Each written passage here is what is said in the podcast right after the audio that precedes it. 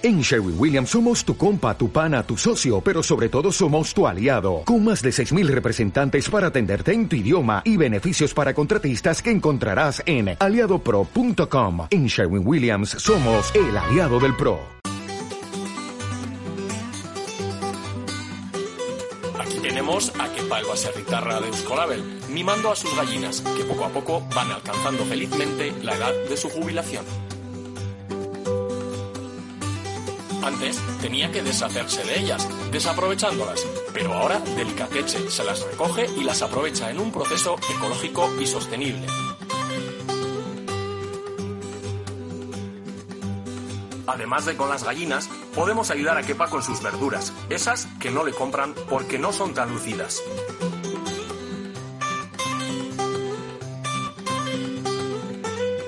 Con las gallinas y las verduras elaboraremos caldo, burgers, verduras embotadas y otros productos.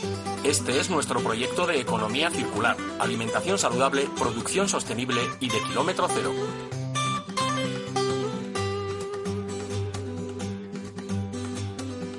Delicateche, Berto Neguiña.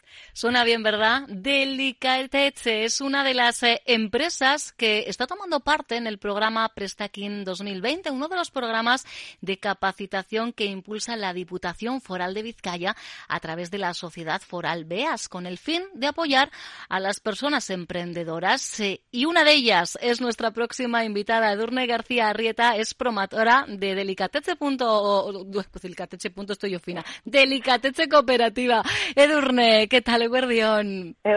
Porque en medio de este colapso, eh, en este caso vuestro proyecto no, no para y seguramente estaréis aprovechando el tiempo para, para seguir sacando lustre a lo que puede ser la salida de vuestros productos al eh, mercado en cuestión de meses, ¿verdad? Sí, nosotros la idea que teníamos y tal y como estaba previsto, eh, queríamos empezar, bueno, tener los productos al mercado para finales de año. O sea, llevamos, es un proyecto en el que llevamos ya tres años y bueno, pues toda la parte del proceso productivo, de cómo hacer los productos, de incluso la imagen de marcas, todo eso lo tenemos desarrollado. Y ahora ya pues estábamos para ponernos en marcha con las obras de la nave y la idea era tener todo listo para finales de año, si es que el paro en este nos lo permite. Y la formación, por ejemplo, eh, que arrancaba el pasado mes de febrero y que a priori se, se extiende hasta el 15 de, octubre, esa edición 2020 de Presta Equin, eh, no sé si se está viendo influenciada también por todo esto que está ocurriendo, Durne. Sí, sí se ha visto influenciada, porque al final estos programas, pues eh, lo que son eh, pues son jornadas presenciales en las que viene un experto y pues te habla de diferentes temas, ¿no? Pues puede haber una persona que viene y te habla sobre eh, cómo, comunicar tu proyecto, sobre imagen de marca. Entonces, pues son jornadas presenciales y como tales, pues eh, nos han enviado ya correos de que, bueno, pues lo van a posponer y a ver si lo podemos retomar pues en, unos meses. Claro, en este caso si eran presenciales, efectivamente quedan en stand-by. Sabemos que mm. para acceder a Prestaekin hay que haber contado con el apoyo de los programas forales que impulsan la creación de nuevas empresas o haber iniciado la formación ya en 2019 o estar alojado en algunas de las incubadoras de la red que gestiona BEAS. ¿Cuál es vuestro caso, Edurne? Eh, a ver, nosotros eh, tuvimos contacto con BEAS, eh, bueno, ya digo, es un proyecto en el que llevamos ya tres años y como tuvimos en contacto con, con BEAS, pues han sido los que nos han dado el último empujón porque ellos nos hicieron una, nos declararon como empresa innovadora y esto nos abrió la puerta a varios programas, eh, pues de aceleradoras, de incubadoras de empresa y Presta Equina ha sido una de ellas. Eh, estuvimos también el mes pasado, bueno, son programas que son bastante extensos. Eh, estuvimos en uno también que colaboraban con la Escuela de Organización Industrial y pues también constaba lo mismo, hacían jornadas, hacían mentorías, te ponían un mentor pues para los, las áreas que tú querías desarrollar de tu proyecto y bueno, pues ya te digo, la verdad que nos han abierto la puerta para, bueno, pues para terminar de hilar las cosas que nos quedaban en el proyecto y aprender a cómo podemos sacar al mercado de la mejor forma posible. Y también la Diputación Foral de Vizcaya, a través de su Departamento de Promoción Económica, os está sirviendo de impulso en esta fase necesaria de cierre de financiación, Edurne. Sí, sí, como te digo, pues a través de algunos de los programas nos han facilitado también contacto con eh, mentores que son los que nos han ido un poquito de la mano pues para esta última fase acompañarnos, nos han hecho, pues nos han buscado inversores y bueno, eh, es algo que, que nunca está de más, vamos, que nos, han, nos han ayudado un montón. Porque son tres años de trabajo, insistimos, mm. eh, que podrían ser tangibles ya a finales de este año. Vamos a conocer exactamente cuál va a ser vuestra propuesta. Hablamos de Delicateche como cooperativa agroalimentaria. Vuestra apuesta es por la economía circular. Y la verdad es que sorprende conocer cómo vais a realizar o cómo queréis realizar vuestros productos, empezando, por ejemplo, por eh, el que quizá podemos ubicar eh, o subrayar como el principal, que es la elaboración de caldo de gallina ponedora de huevos Euskolab, Edurne.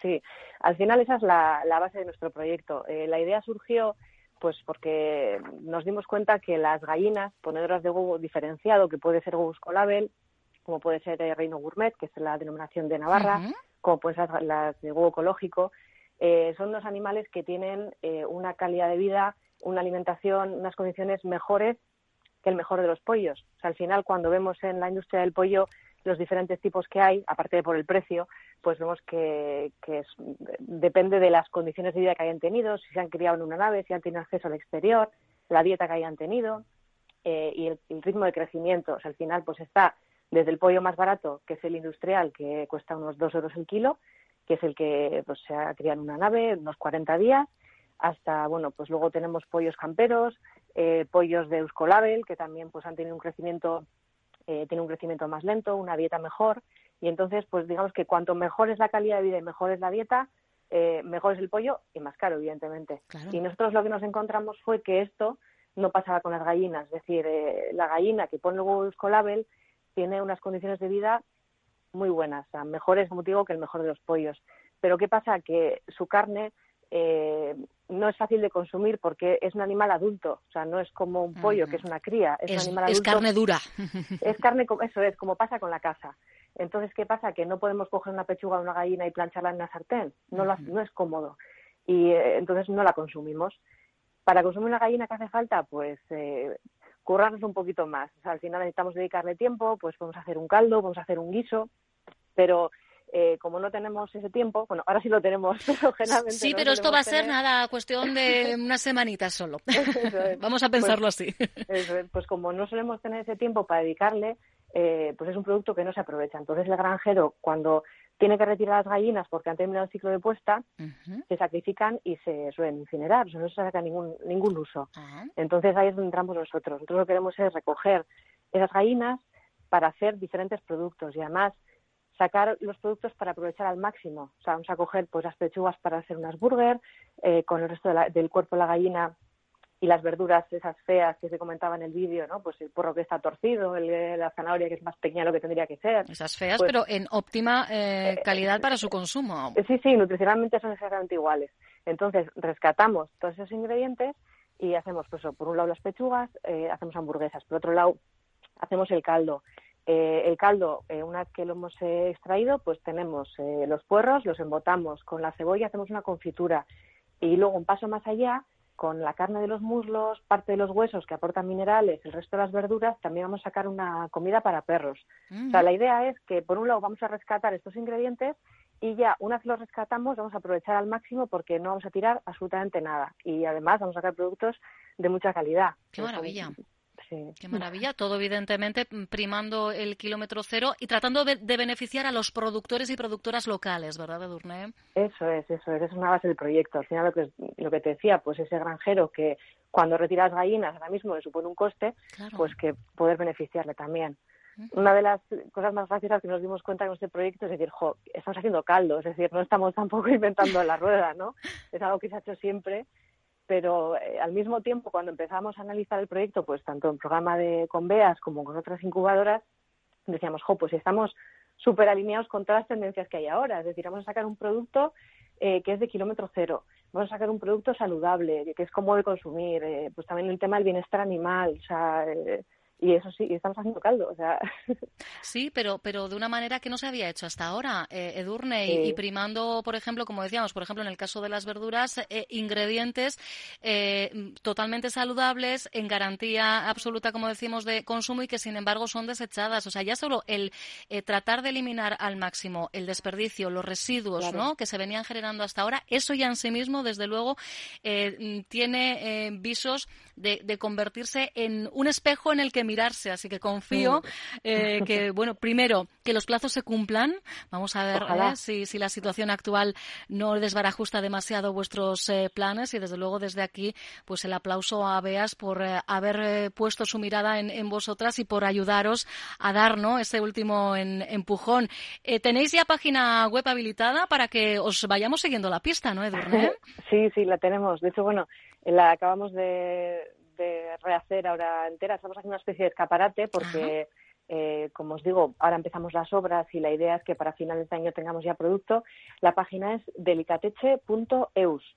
Delicateche.eus, para que Y desde ahí, pues bueno, pues ya tenemos hecho un formulario para que la gente que quiera que le avisemos cuando esté el producto en tiendas, porque vamos a vender en tiendas locales, tiendas de barrio, y también las personas que tengan tiendas y quieran comercializarlo, pues ahí tienen un formulario para que, bueno, pues para que se pongan en contacto con nosotros. Pues tenedlo en cuenta, ¿eh? tiendas de barrio que queráis ¿eh? próximamente tener estos maravillosos productos en vuestra estantería, podéis ya realizar esas consultas, esas peticiones a través de delicateze.eus.